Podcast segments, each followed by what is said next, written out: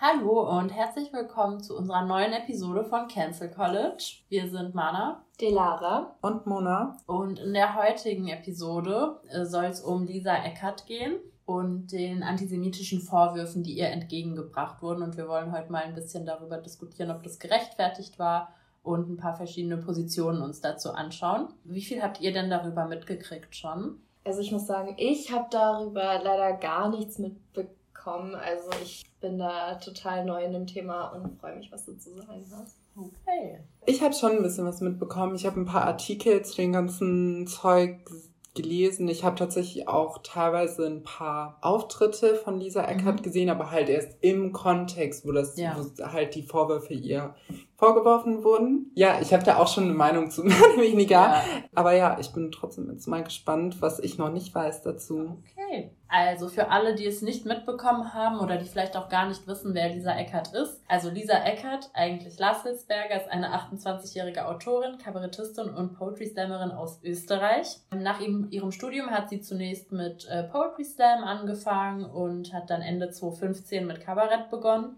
Dann hat sie im August 2020, also gar nicht so lange her, ihr erstes Buch Omama veröffentlicht. Darin geht es um die Nachkriegszeit und die Erzählungen ihrer eigenen Großmutter dazu. So, jetzt kommen wir aber mal zum Teil. Jetzt habt ihr so einen kleinen Einblick, wer das überhaupt ist. Und jetzt kommen wir mal zu dem problematischen Teil. So, nämlich wurde im August 2020 fand das Harbourfront äh, Literaturfestival in Hamburg statt. Plant war dort auch ein Auftritt von äh, Lisa Eckhardt. Also kurz bei dem Festival geht es darum, den besten Debütroman des Jahres auszuzeichnen also es war zwar ein Auftritt von Lisa Eckert geplant, dieser wurde allerdings von den Veranstaltern abgesagt, da diese der Ansicht waren, dass es zu Protesten kommen könnte, gerade aus der linken Szene, und sie so die Sicherheit aller nicht gewährleisten könnten. Also offiziell wurde auch gesagt, dass sie schon Drohungen und Warnungen erhalten hätten und ihnen zu Ohren gekommen wäre, dass sie schon Proteste formiert haben und alles und äh, dann wurde ihr angeboten, dass sie ähm, eine Videolesung abhalten könnte und somit dann trotzdem teilnehmen könnte.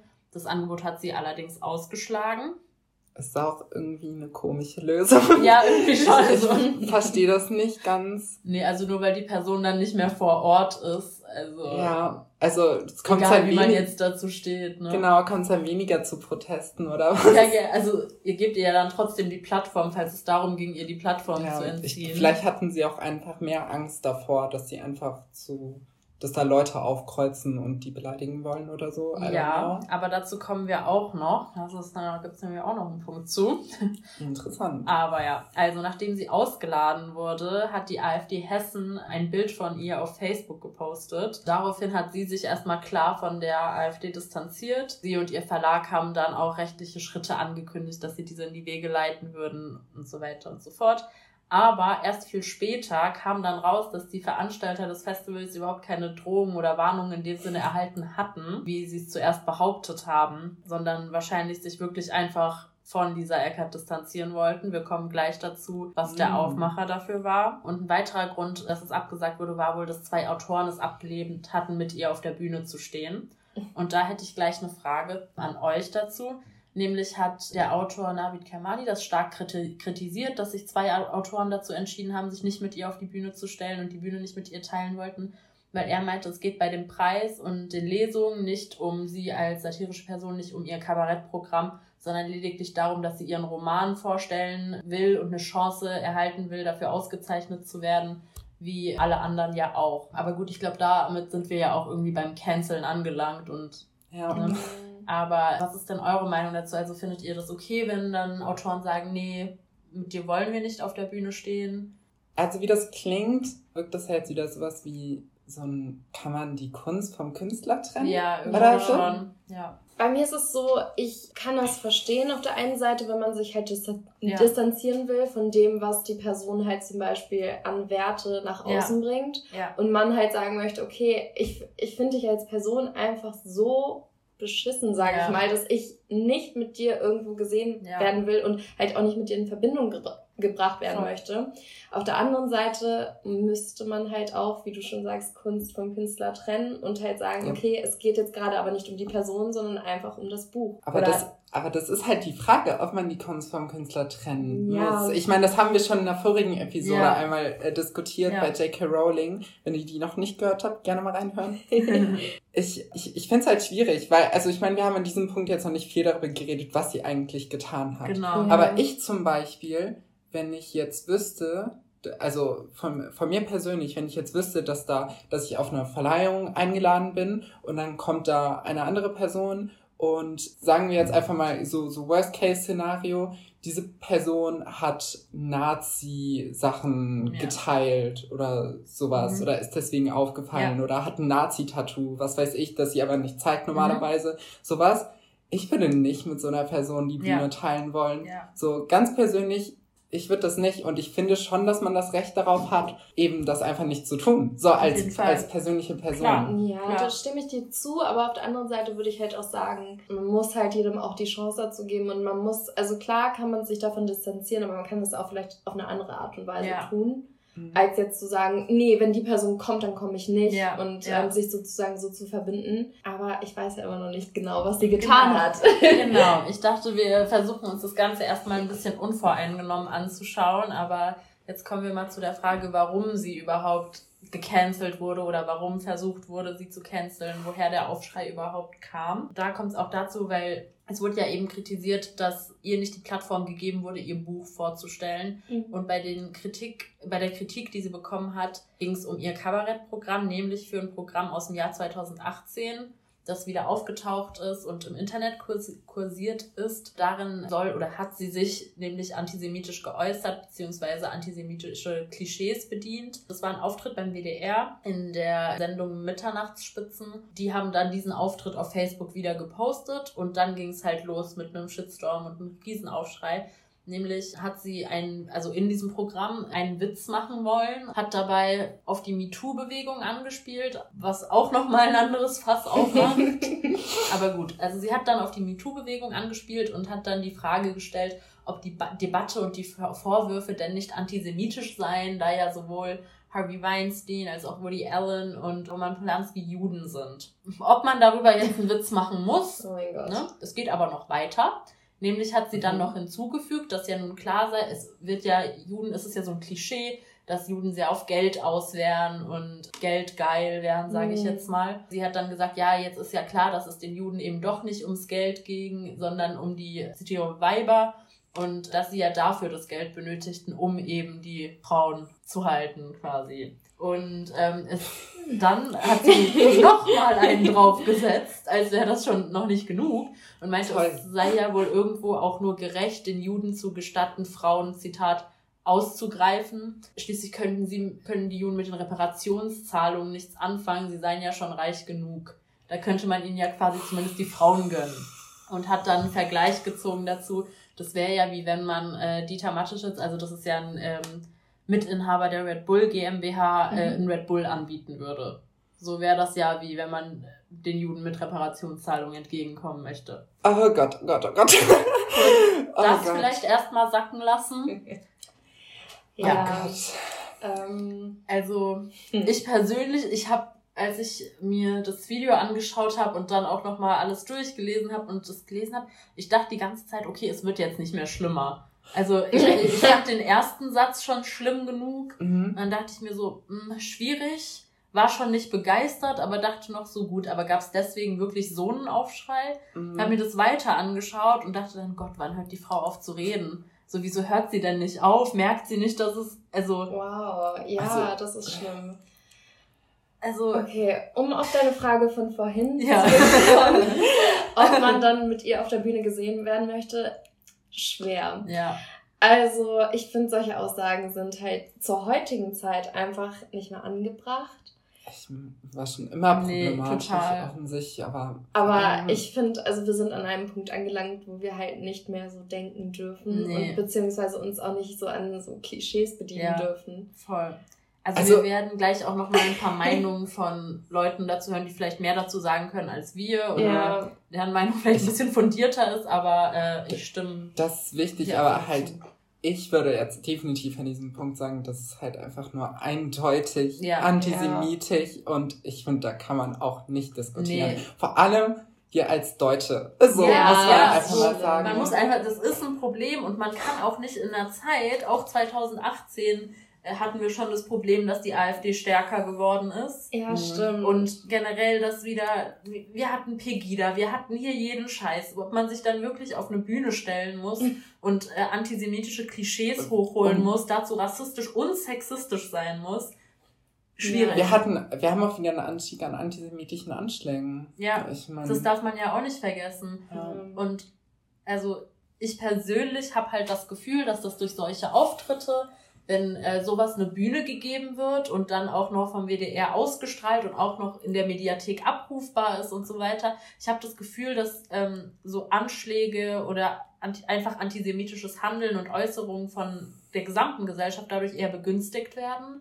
Ja. Weil man dann ja das Gefühl hat, ja, das wird aber auf einer Bühne gesagt, das ist okay, das ist nichts Problematisches. Dann kann ich auch jeden dummen Satz oder Gedanken, der mir in den Kopf kommt, den ich eigentlich überdenken sollte, aussprechen. Mm. Ich denke, ich glaube ja, hier ist dann so das Hauptding, das ist ja im Kabarett, was ja auch oft, ich denke, das Kabarett, äh, so Kabarettisten sind ja auch oft irgendwie dafür bekannt, sehr kontroverse Aussagen zu tätigen. Ja. Und ich denke mal, also, äh, oder beziehungsweise ich weiß auch, dass es, dass sie sich ja selbst als Lisa Eckhardt sich selbst als Satirikerin ja. auch bezeichnet. Ja. Das heißt, man muss das in gewisser ja. Weise vom Standpunkt der Satire aussehen. Ich Definitiv. Also das ist ein wichtiger Punkt, finde ich. Mhm. Weil das ist auch das Ding, was ja zum Beispiel auch der eine Autor, dieser Navid Kermani, angesprochen hat, der das so stark kritisiert hat, dass sich die Leute so von ihr distanziert haben. Weil er meint halt, zum einen ging es bei dem Auftritt beim Festival, was ihr abgesagt wurde, da ging es ja zum einen um ihr Buch, nicht um ihr Kabarettprogramm. Und zum anderen eben, dass es eben Satire ist, dass es Leute manchmal auch in eine Kunstfigur reinschlüpfen und eben überspitzt sein wollen mhm. und mhm. eben, dass Satire auch mal übertreiben darf und muss. Mhm. Aber ich, ich fände es ganz interessant, wenn wir halt über Satire sprechen, weil es ist ja. halt, es wird halt sehr viel unterm Deckmantel der Satire gemacht. Ja. Die Sache ist, bei der Frage, wie weit Satire gehen darf, finde ich es halt immer sehr interessant, nach wo man guckt mhm. und wo man hintritt vor allem. Ja. Weil diese antisemitischen Aussagen, die treten ja eindeutig auf eine Gruppe, ja. die schon lange am Boden liegt. Ja, also ob, also ob du solche Aussagen tätigen muss, nur um vielleicht Lacher aus dem Publikum zu erzielen, auf mhm. Kosten von Menschen, die wirklich schon genug mhm. gelitten haben, gerade in diesem Land. Ja, das ist schwer. Das also, wird Satire also, nur daher, ne? Genau, dann ja. hat es halt irgendwo halt auch nicht mehr viel mit Humor zu tun. Man könnte, wie der Autor das ja jetzt auch schon gesagt hat, es ist ja auch irgendwo Humor und manche finden das einfach ja. witzig. Und ich meine, es gibt auch genug andere, die sich an Stereotypen oder halt ja. an sowas bedienen und halt auch wirklich Geld damit machen und Leute finden das toll. Also ich weiß, dass ich, also zum Beispiel Mala und ich, wir sind ja beide Iranerinnen. Hi. Und wir, also ich persönlich finde es witzig, wenn ich zum Beispiel ja. einen Comedian sehe, der halt so über persische Stereotype total, redet. Total. Und dann finde ich das immer witzig und dann denke ich, ja, persische Mädchen sind genauso und haha. Ja, genau. Und oder, oder ja, persische Mütter geben dir zu viel zu essen. Genau. Und ähm, persische Aber Eltern zwingen dich dazu, keine Ahnung, Doktor zu werden oder genau. Anwalt und, und sind halt traurig, wenn du es nicht willst. Genau, so, aber my day is ruined. aber das finden wir zum Beispiel witzig. Aber solche Sachen kann ich halt einfach nicht witzig finden, weil nee, das dann halt voll. wieder auf so, also. Aber ich glaube, ich meine, wir haben uns ja auch neulich Videos von dem einen ähm, Stand-Upper ja, genau.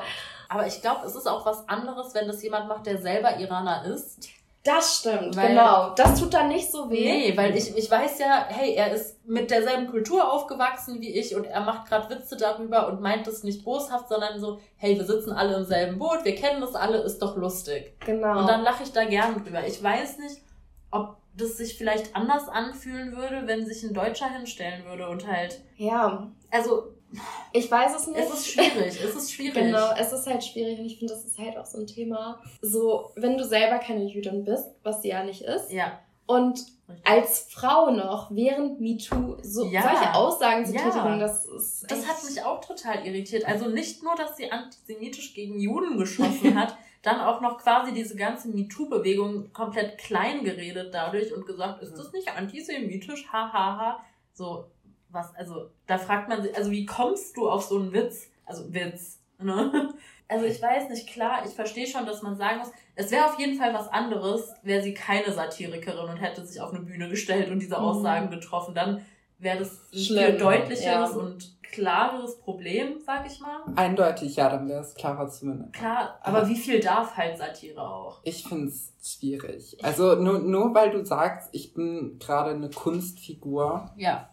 Macht das die Aussagen nicht besser? Ich sehe den, nee. Mehr, ich seh den Mehrwert nee. auch in den Aussagen nicht so. Absolut nicht. Also die Leute, die das lustig finden, denke ich jetzt auch mal, sind ja auch hauptsächlich auch Goy. Also keine ja Jüdinnen. Golf äh, zur Erklärung ist nicht jüdisch ja. für die ganzen Zuhörerinnen, die das nicht wissen. Ja. Ich glaube, das wissen relativ viele Leute nicht. Deswegen nochmal. Ich finde das halt großes Problem dabei einfach. Und daran merkt man auch oft einfach, äh, wenn ein Witz nicht so passend ist, nee. einfach, beziehungsweise problematisch ist. Ich drücke mich gerade sehr nett aus, ja, ja. muss ich sagen. Ja, ich glaube, man, also wir versuchen da alle das ein bisschen sachlich zu betrachten mhm. und ruhig zu bleiben. Aber ich glaube, das ist auch nur möglich, weil wir die Aussagen gerade vielleicht wieder so ein bisschen verdrängt haben, ja, wenn man ich, sie, ja. sich nochmal durchliest oder sich das anschaut. Also unglaublich. Und es, es gab halt schon mal ein ähnliches Problem mit ihr.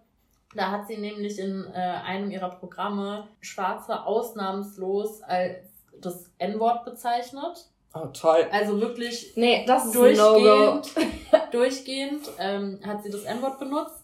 Und als sie darauf angesprochen wurde, meinte sie dann, ihre Intention dahinter wäre gewesen, bei ihrem weißen Publikum Unbehagen auszulösen und, und in deren Wunden zu bohren, nicht in den Wunden der Schwarzen.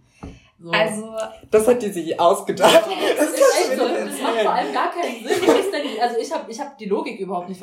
Ich habe so versucht, ich habe es wirklich versucht. Ich saß da, ich habe mir den Satz in dem Interview nochmal durch, also es war ein Interview, ähm, was auch in der jüdischen Allgemeinen gedruckt wurde dann. Da wurde sie auch als rätselhafte femme fatale bezeichnet. Hm? Also, aber, ähm. also ich habe mir das wirklich mehrmals durchgelesen und ich habe es versucht zu verstehen. Ich habe versucht, irgendeinen Ansatz von Logik zu erkennen. Ich habe es nicht geschafft falls ihr es irgendwie könnt. Nee, also was Keine ich sagen Ahnung. möchte, wer jetzt auch immer zuhört, wenn du nicht schwarz bist, sag das N-Wort nicht. Ganz einfach. Ja. Und ich finde, das ist schon, das ist schon so eine Grenze, die überschritten wird, die man eigentlich nicht überschreiten sollte als weiße Frau. Nee. Aber das ist ja genau oh. dasselbe oh. auch bei, mit ihren antisemitischen Kommentaren. Ich, ich also, genau dasselbe. Also, ja. Ich, ich kann auch nicht, sorry. Ja, nee ich glaube, das tut gerade auch so total weh, weil wir jetzt gerade auch wieder voll in diesem Black Lives Matter sind. Ja. Es tut einfach weh, sowas mhm. zu hören. Selbst wenn man nicht schwarz ist, selbst wenn man keine Jüdin ist oder sonst was. Ja. Es tut einfach weh. Ich komme auch nicht über die Aussage gerade hinweg, dass sie bei ihrem weißen Publikum mit dem N-Wort Unbehagen auslösen will, weil ja, also, die Weiße sind die letzte Personengruppe, die Unbehagen bekommen, wenn sie das N-Wort hören. Legit. Also, also sie meinte halt, so. sie meinte halt, das wäre ganz oft gar nicht, dass sich Schwarze damit dann unwohl fühlen, sondern Weiße.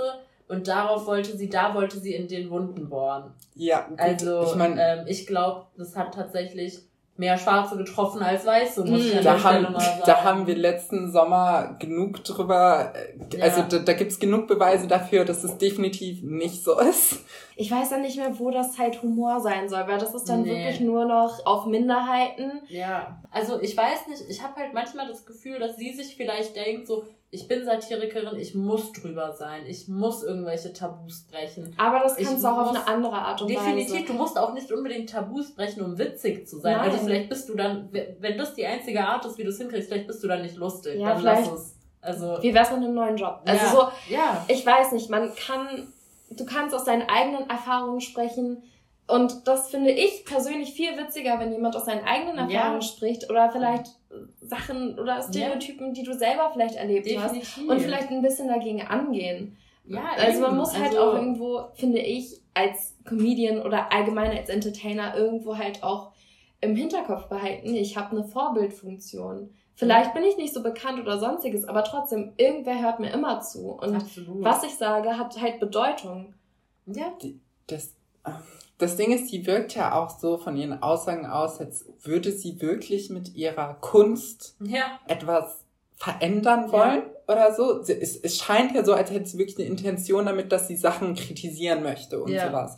Aber mir wird nicht klar, was sie kritisieren möchte. Das ja. ist das große Problem. Mhm. Ich, ich sehe kein Ziel dabei. Ja. Und wenn es nur Voll. für Humor ist, selbst wenn es so wäre, aber sie sagt es ja nicht, aber selbst wenn es nur für Humor wäre, ja. warum muss man Humor auf Kosten von Personengruppen machen, von diskriminierten Personengruppen? Ja, vor allem so, also das kommt auch nochmal gleich, wenn wir uns ein paar Aussagen von ähm, anderen mhm. Leuten Ja, darauf anschauen. bin ich schon gespannt. Es ist ja nicht nur, dass sie sich irgendwie über Antisemitismus lustig gemacht hat, das waren oder über Antisemiten, sie hat wirklich antisemitische Aussagen getroffen. Also mhm. wenn sie auf ja. ein Problem aufmerksam machen will, dann kann man das anders machen, dann kann man das auf Kosten von Antisemiten machen, nicht auf Kosten der jüdischen Gemeinde. Also ja, nach dem, was ich jetzt gerade gehört habe, würde sie sehr gut in die AfD passen. Und deswegen schockiert es mich, dass sie sich tatsächlich distanziert hat. Also ja, gut, auf jeden Fall. Aber ja. auf der anderen Seite, girl, also surprise. What's, ja. what's going on? Ich glaube, wenn sie sich nicht distanziert hätte, dann wäre sie halt in jetzt so eine Ecke gerutscht wie ja. Hildmann oder der Wendler oder so. Das mhm. ist halt so das mhm. Ding, wenn sie das gemacht hätte. Und ich denke, das ja. ist der Grund. Äh, ich also, glaube tatsächlich auch. Also ich, ich will ihr nicht zwingend vorwerfen, dass sie die AfD wählen würde. Aber es ist nee. jetzt nicht komplett fair. Nein, nein, das will ich ihr auch nicht vorwerfen. Ich will ihr auch gar keine Worte in den Mund legen oder irgendwas was ich finde, was ein Problem ist, eine Entschuldigung blieb ja auch aus. Ach, hat sie sich nie entschuldigt dafür? Nein. Sie hat sich zwar von der AfD ja. distanziert, aber entschuldigt hat sie sich nie. Nee, aber das, also dieses, dass sie sich von der AfD distanziert hat, das ist, finde ich, über, also das tut nichts zur Sache eigentlich. Nee, eigentlich nicht. Weil, das hat nichts damit also, zu tun. Ich meine, ganz ehrlich, so, es ist ja egal, welche ähm, Partei einfach random dein Bild postet also ich glaube, da wird jeder, also ich glaube, da wäre jeder so, okay, warum postet diese Partei gerade einfach ein Bild von mir? So, was soll das? So, das, das, das finde ich halt nicht, dass das, also das tut nichts zur Sache. Aber das hat sie es gerechtfertigt, was sie gesagt hat? Und ähm, damit als zum Beispiel. Sie hat, sie hat sich nicht wirklich dazu geäußert. Sie meinte nur, ja, äh, dass es sich dabei um boshaftes Missverstehen handelt. Girl, so. sie ist boshaft. Ich weiß auch nicht. Also, ja, ich weiß, es gab ja, es gab ja, glaube ich, auch irgendwie ein Spiegel-Interview oder so mit ihr, wo sie darüber geredet hat, dass sie gecancelt wurde oder so. Ich weiß nicht, was sie da ja. genau dazu gesagt hat, aber sie hat sich halt schon mehr oder weniger zum Überthema, glaube ich, geäußert, aber.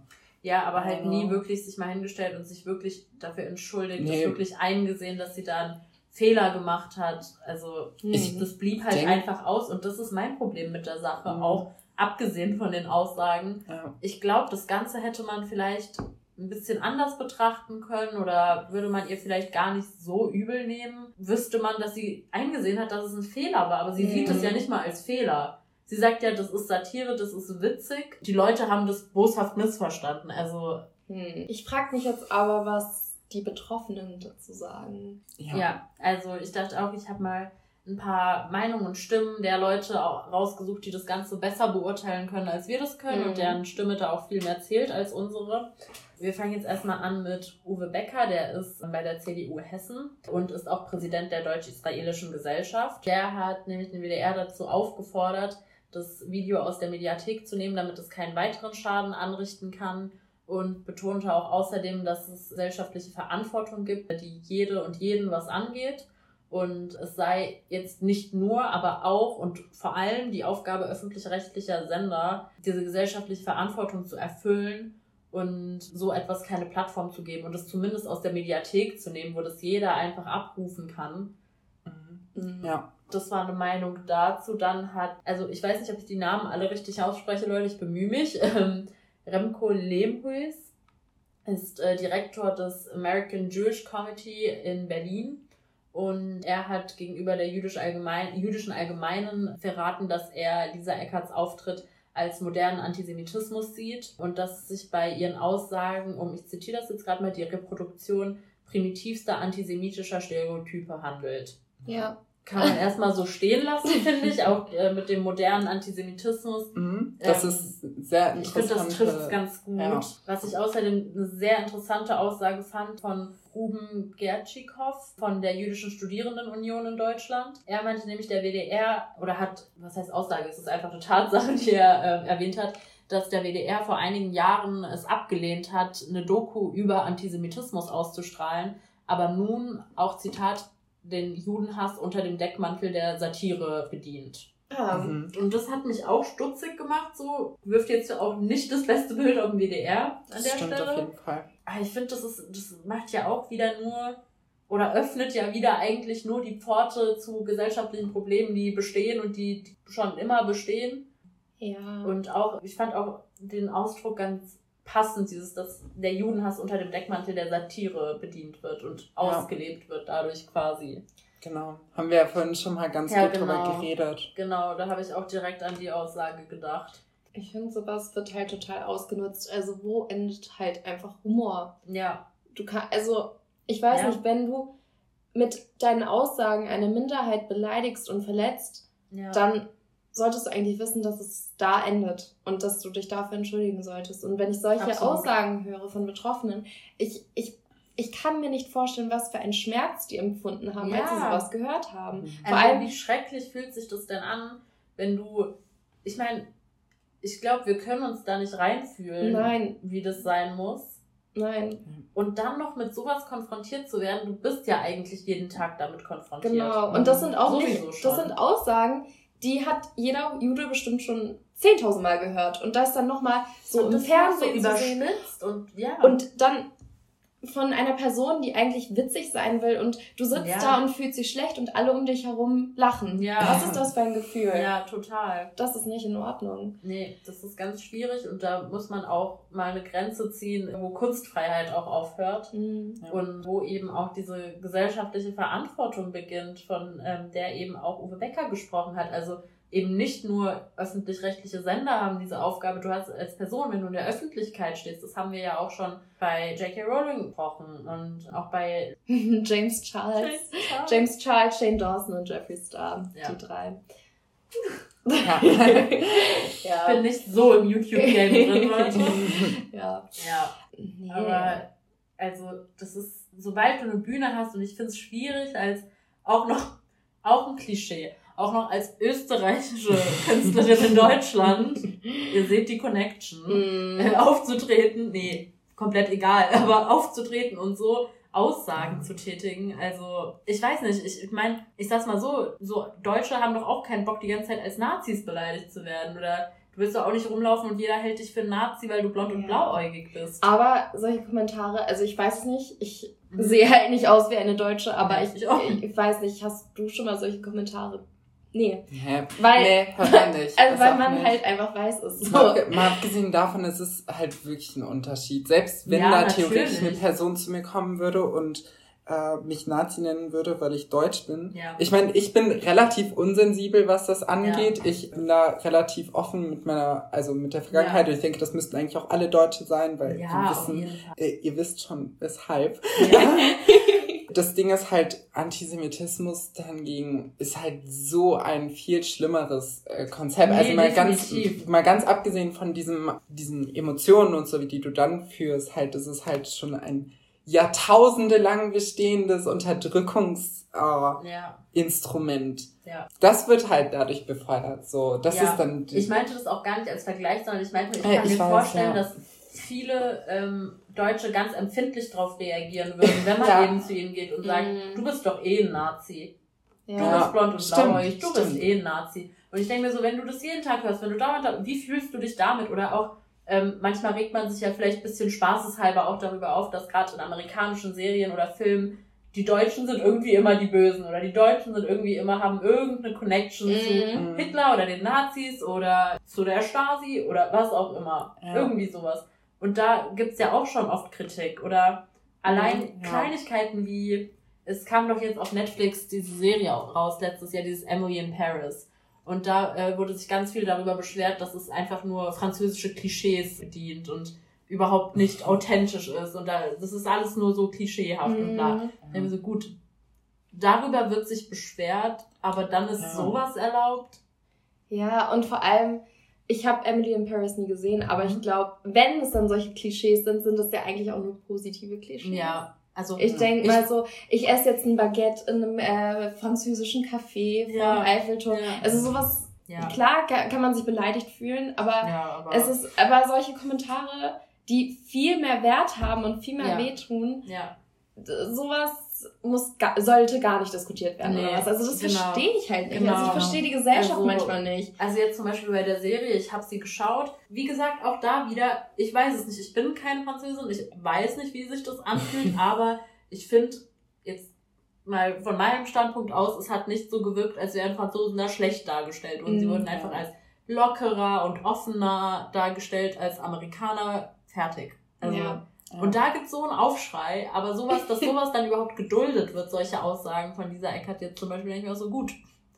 Also irgendwas läuft falsch. Ja, auf jeden Fall. Es ist halt, es ist halt schwierig und zum Beispiel auch der ähm, Bundesverband äh, der Recherche- und Informationsstelle für Antisemitismus, die haben auch gemeint, dass sie dieser Eckerts Auftritt nichts Gutes abgewinnen konnten, da sie eben keine Witze über den Antisemitismus oder Antisemitismus zum Besten gegeben hat, sondern antisemitische, rassistische, aber auch sexistische und sogar behindertenfeindliche Stereotype bedient hat. Also diese mhm. Recherche- und Informationsstelle für Antisemitismus, also RIAS, ist auch mhm. der Ansicht, dass Laura Eckert darauf setzt, dass dieser Tabubruch das Ganze komisch macht und nicht etwa wirklich ein guter Witz. Sie verlässt sich einfach darauf, ich spreche ein Tabuthema an, die Leute lachen schon. Ja. Die haben auch beobachtet, dass, äh, das hast du ja vorhin auch schon angesprochen, dass die Hemmschwelle in Bezug auf antisemitisches Handeln echt stark gesunken ist und mhm. dagegen muss angehalten werden und nicht durch Auftritte wie diesen kann sowas nicht weiter begünstigt werden. Und dessen muss man sich einfach bewusst sein. Und ich finde auch, ich liebe Stand-up und Kabarett, finde ich mega lustig und ich kann auch über viele Sachen lachen und ich bin auch wirklich nicht empfindlich. Ich glaube, weder bei Sachen, die mich selbst jetzt betreffen würden, wie zum Beispiel irgendwie Comedy über Iraner so, also mhm. bin ich null empfindlich ich finde auch vieles lustig, wo man vielleicht sagt, ja, schwarzer Humor, bla bla. Mhm. Aber man, man weiß trotzdem eigentlich mit einem gesunden Menschenverstand, wo die Grenze ist. Ja. Und ich habe, bevor ich mich damit genauer befasst habe, dachte ich so, boah, vielleicht, also ich habe nur gehört, dass es diese Vorwürfe gab und dass es eben äh, diese Kritik an ihr gab und dachte ich, und dann dachte ich mir, wenn ich mir das durchlese oder anschaue, vielleicht finde ich das ja gar nicht so schlimm, mhm. weil ich finde die meisten Sachen eigentlich okay mhm. oder kann über die meisten Sachen lachen. Vielleicht ist es ja gar nicht so dramatisch. Mhm. Dann habe ich es mir angeschaut und dachte mir so, doch, es ist genauso dramatisch und problematisch, wenn nicht ja. sogar noch mehr. Ja, also, ich, aber nee, ich, ich, äh, was du auch gerade meintest, von wegen dieser Hemmschwelle, die ja. man haben muss. Ich kann da auch ganz gut rekapitulieren, halt zum Beispiel aus meiner Kindheit, dass ich da, ich kann mich an einige Witze erinnern, die ich früher lustig fand ja. und sowas, als ich kleiner war. Oder beziehungsweise auch als ich noch Teenager war ja. am Anfang, äh, bevor ich mich da ein bisschen weiter rein, eingebildet habe. Und ich fand das wirklich lustig. Und ich möchte da jetzt keine Witze erzählen oder so, mhm. weil die einfach nicht lustig sind. Mhm. Aber das ist so genau so ein Ding, wo, wo man das so merkt. So, ich fand diese Witze, diese rassistischen und antisemitischen Witze, fand ich schon richtig früh ziemlich lustig und habe darüber gelacht und dadurch verinnerlichst du ja auch Total. so bestimmte Gedankengänge. Total. Auf jeden Fall. Und das ist so ein Problem. Ja, es ist, also ich, ich kann dir da nicht widersprechen. Mir, ge ja. mir geht's genauso. Mhm. Ich habe damals auch Sachen lustig gefunden, die einfach ja. wirklich nicht in Ordnung waren. Aber ja. sowas lernst du halt mit der Zeit. Wenn du älter wirst und mehr Erfahrungen sammelst, dann lernst mhm. du, dass sowas nicht richtig ist und dass die meisten Stereotype einfach nicht äh, ja. wirklich wahr sind, sage ich mal, oder vielleicht bis zu einem gewissen Grad. Aber wir, wir lernen ja auch alles über die Vergangenheit und sowas ja. weißt du ja als Kind oder als Teenager nicht so wirklich, weil es dich nicht interessiert. Ja, oder beziehungsweise du begreifst einfach nicht, wie schwer das alles wiegt. Genau. Und, und wie äh, sehr sich das dadurch einfach verankert. Also und ich glaube halt auch, wenn man Teil einer Minderheit ist. Ich meine, ich habe halt auch schon viel Rassismus erlebt. Wenn es es war nie extrem, aber ich habe es erlebt. Deswegen kann ich mich reinfühlen, wenn man halt irgendwie ausgegrenzt wird. Ja.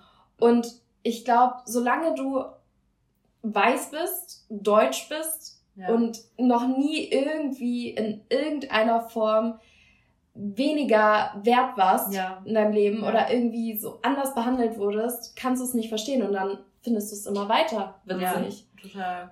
Und, da, da, und dieser Punkt, so vor allem so in so einer Persönlichkeitsentwicklung, vor allem jetzt so für Teenager oder so, das ist eine ganz mhm. kritische Phase, was sowas angeht.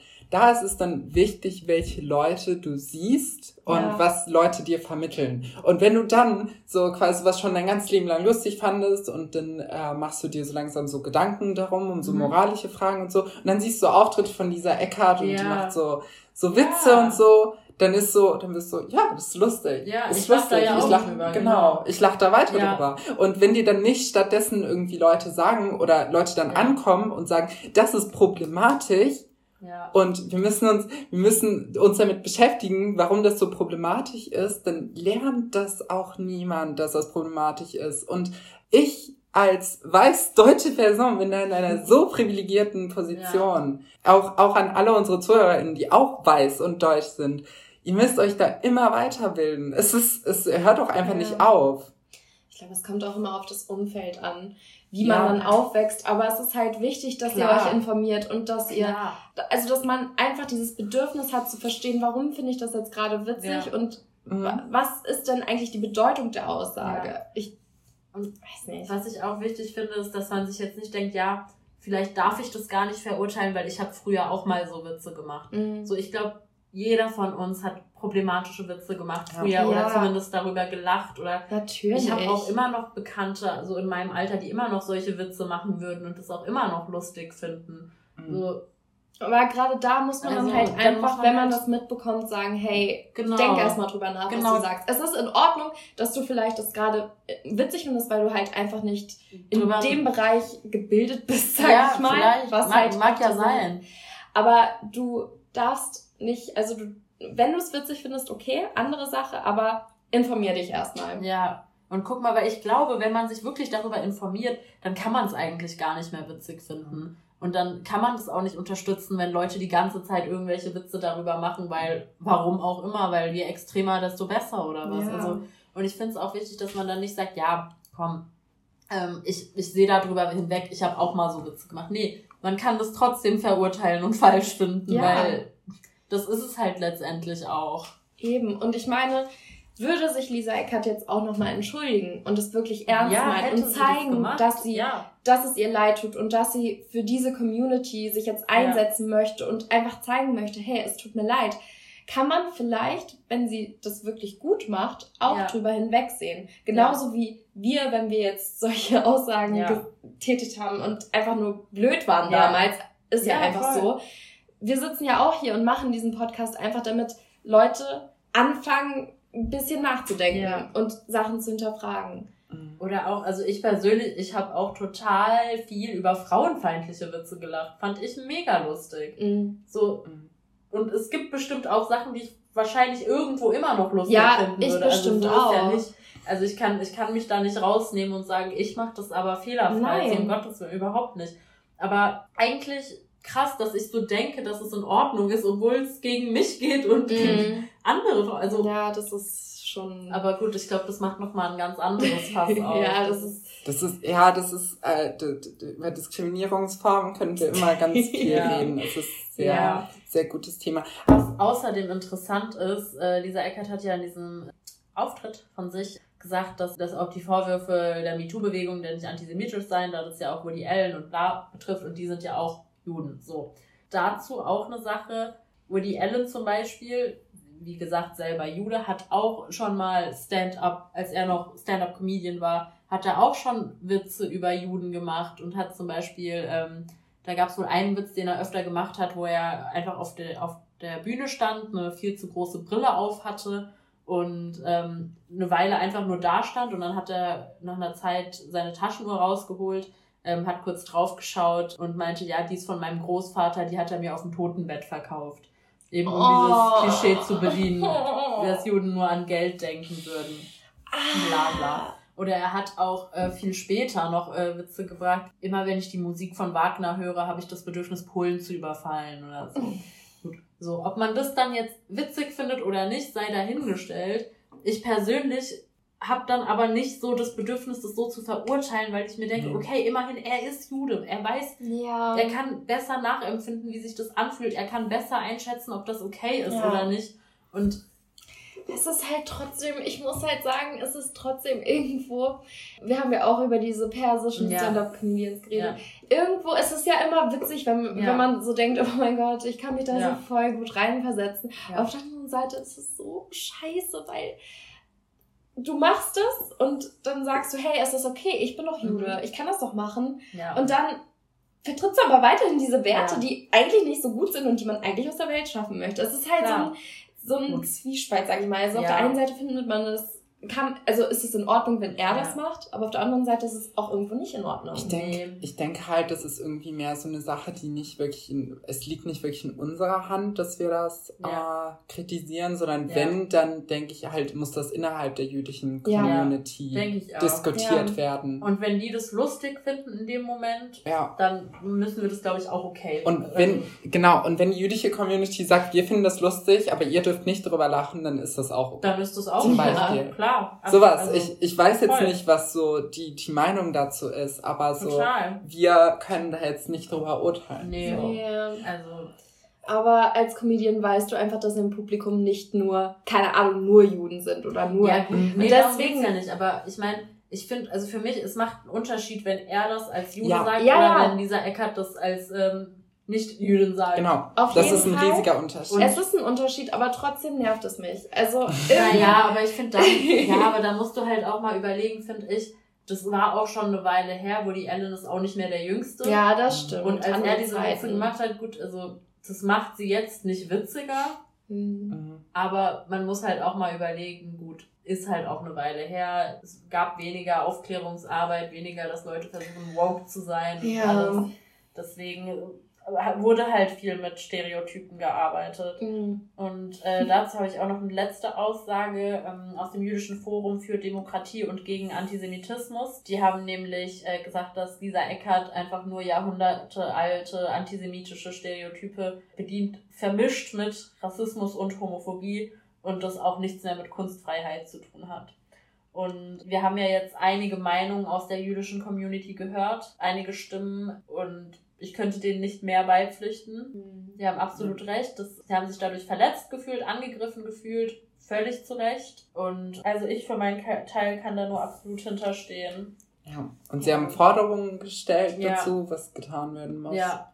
Ich denke, wir müssen das unterschreiben halt ja, so an absolut, dem Punkt. Absolut. Klar, man muss auf jeden Fall zustimmen und ich finde, von ihr muss jetzt auch mal was kommen. Ja. Also definitiv. es ist langsam Ey, auch jetzt. zu spät. Ja, es ist schon zu spät, spät, eigentlich lange. Also ich muss sagen, ich persönlich, um jetzt nochmal aufs Canceln zu sprechen zu kommen, mir wäre es jetzt egal, ob die Frau gecancelt wird oder nicht. Also was heißt mir egal? Also ich hätte kein Problem damit, wenn sie gecancelt wird, sag ich mal, wenn sie ja. eben diese Plattform nicht mehr kriegt oder so. Dann Pech. Also ich muss sagen, wenn ich, äh, wenn sie weiter solche Witze erzählen möchte, finde ich es nicht nur egal, ob sie gecancelt wird, sondern eigentlich finde ich es gut. Ja, ja, definitiv. Und ich glaube, sie wird weiter diese Witze erzählen, weil sie dadurch ja so eine Reichweite bekommen hat. Und sie hat, hat ja auch nicht ihren Fehler eingesehen oder so. Also genau. Ja. Und ich glaube, ich glaube, sie wird weitermachen. Mhm. Und ich finde das sehr schade.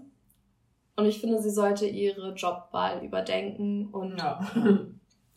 keine Ahnung. Ich, ich finde das, wie gesagt, auch da ganz interessant. Die hatte, ich habe das vorhin schon mal angesprochen, sie hat ja ein Interview gegeben. Weißt du, ob das im Spiegel war oder so? Es war auf jeden Fall eine große ja, Zeitung. Auf jeden Fall, sie hat für eine große deutsche Zeitung ein ja. Interview gegeben und darin war auch irgendwie die große Schlagzeile von wegen, ich bin gecancelt worden, was weiß ich. Ja. Das ist wieder so ein wundervoller Fall von wegen, oh nein, ich bin gecancelt worden, alle hassen Opfer, mich, ja. ich bin das Opfer, aber ich sag jetzt ihren Millionen Abonnenten oder beziehungsweise ihre Millionen Lesern von der Zeitung jetzt einmal möchte darüber berichten, dass mir niemand mehr zuhört. Ja, genau. Das ist, das ist also das ist so, also ich, ich finde, das ist ein perfekter Fall davon, wie Cancel Culture, das Konzept Cancel Culture jetzt nach Deutschland überschwappt, ja. weil wir hatten in Deutschland nicht so viel darüber geredet. Mhm. Wir haben jetzt auch in den letzten Episoden ja, habt ihr gemerkt, nicht über deutsche Themen geredet, ja. weil in Deutschland das Thema noch relativ neu ist wir das kennen das noch nicht halt so viel. eher aus Amerika rüber genau, quasi. Weil wir sehr amerikanisiert sind, ja. so ist das halt einfach und Internet, mhm. was weiß ich. Also ich ja, denke, es wurde hier schon gecancelt, aber es wurde nie richtig thematisiert, nee. dass jemand gecancelt wurde. Und auch nicht so genannt. Ja, genau. genau, einfach nicht so genannt auch. Das ist halt so ein klarer Fall von jemand wird gecancelt und ich bin das Opfer und jetzt nutze ich halt diese ganze Reichweite, die ich habe und mache halt mehr Profit daraus und ja eigentlich, ich weiß nicht, ob das dann wirklich dann noch canceln ist, wenn sie halt sozusagen trotzdem noch ein Interview bekommt mit einer großen ja, deutschen ja, Zeitung ja, und trotzdem noch diese Plattform hat irgendwo. Genau das ist das Ding, weil ich habe das Gefühl, weil dieser Begriff von Cancel wurde auch nicht so sehr, glaube ich, von den Leuten nach äh, Deutschland gebracht, die wirklich gecancelt haben, ja. etc., mhm. sondern halt wirklich von den Leuten, die in Anführungszeichen gecancelt werden. Ja. Und ich habe das Gefühl, dass vor allem in Deutschland das sehr zu einem Kampfbegriff wird. Ja. ja. Und äh, zu einem Werkzeug, ja. um sich besser zu profilieren ja. und sich als Opferrolle darzustellen. Mhm. Ich glaube auch, also ich will da auch keine Zeitung in Schutz nehmen oder so. Ich kann mir aber vorstellen, dass die ihr vielleicht gerade anfangs so den Benefit of the Doubt geben wollten und vielleicht das Interview führen wollten, gucken wollten, hat sie da was zu, zu sagen, kommt da vielleicht mhm. auch eine Entschuldigung auch wenn es natürlich von ihr aus hätte kommen müssen und sie deshalb vielleicht noch Interviews gekriegt hat. Das Aber kann natürlich auch sein. Ich glaube, wir müssen, ähm, was das angeht, einfach noch abwarten, ob da vielleicht doch noch eine ernst gemeinte Entschuldigung kommt, wie sie in Zukunft auftritt, wenn sie auftritt. Mhm. Und hoffen, dass sie daraus gelernt hat und das auch mal hinterfragt und sich dazu auch mal ein bisschen weitergebildet hat. Hatte sie jetzt eigentlich nochmal Auftritte? Danach? Ähm, also ich meine, das war ja eh während der Corona-Phase jetzt, deswegen okay. wäre es, glaube ich, sowieso dann ins Wasser gefallen. Mhm. Also müssen wir abwarten, wie es ja. danach wird. Also ich finde, es wird Zeit für eine Entschuldigung oder vielleicht einfach irgendwelche Maßnahmen zu zeigen, dass es ihr leid tut. Und der Humor, also ich finde, wir als, Men als Zuschauer und wir müssen überdenken, was wir witzig finden und was ja. nicht was für uns Humor ist und was ja. nicht. Und zum Fall vom Anfang, ich kann verstehen, wenn Leute nicht wollen, dass die auf eine Bühne geht. Ja, ich egal welche Bühne. Ich kann auch verstehen, wenn Leute sich dann nicht mit ihr gemeinsam darauf stellen wollen oder ja. die Bühne einfach nicht mit ihr teilen wollen. Ähm, ich würde auch nicht mit Lisa Eckert auf einer Bühne stehen nee. wollen. Mit meinem jetzigen Wissen möchte ich das auch nee. nicht so wirklich. Ich auch nicht. Und jetzt, wo wir das geklärt haben, bleibt uns, glaube ich, gar nicht mehr viel anderes zu sagen. Außer informiert euch immer zu allem, was abgeht, äh, holt euch verschiedene Meinungen ein, schaut euch Sachen von verschiedenen Standpunkten an und bildet euch dann eure eigene Meinung. Und wir freuen uns, dass ihr uns zugehört habt. Und Dankeschön. Das war's von dieser Folge. Tschüss. Ciao.